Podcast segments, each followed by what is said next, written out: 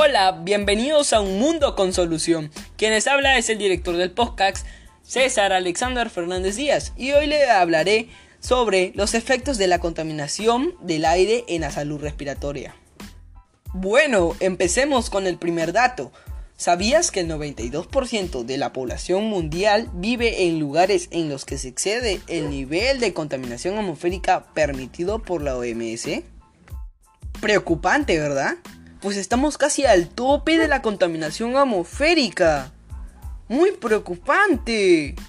Pues continuemos para que sigas tomando conciencia de lo que estamos viviendo.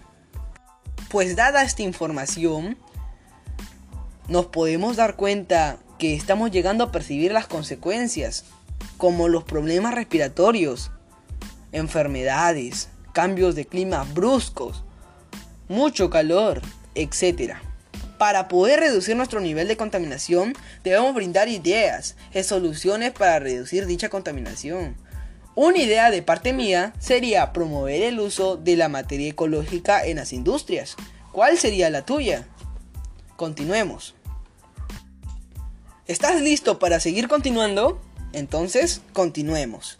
Pues empezando a debatir esta pregunta, ¿crees que estamos viviendo las, todas las consecuencias de la contaminación del aire?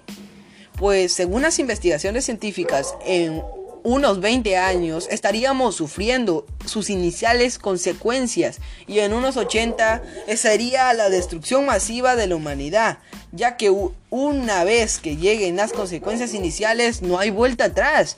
Primero, el mar se volvería ácido, el cual extinguiría muchas especies marinas, tanto fauna y flora marina segundo, los polos se derretirían por completo y eso generaría mucho calor, ya que los polos son los encargados de mantener una temperatura controlada para los animales, plantas y nosotros, al, y al cual, y al no saber los polos, la temperatura sería extremadamente calurosa y produciría sequías, el cual generaría la muerte de muchas personas.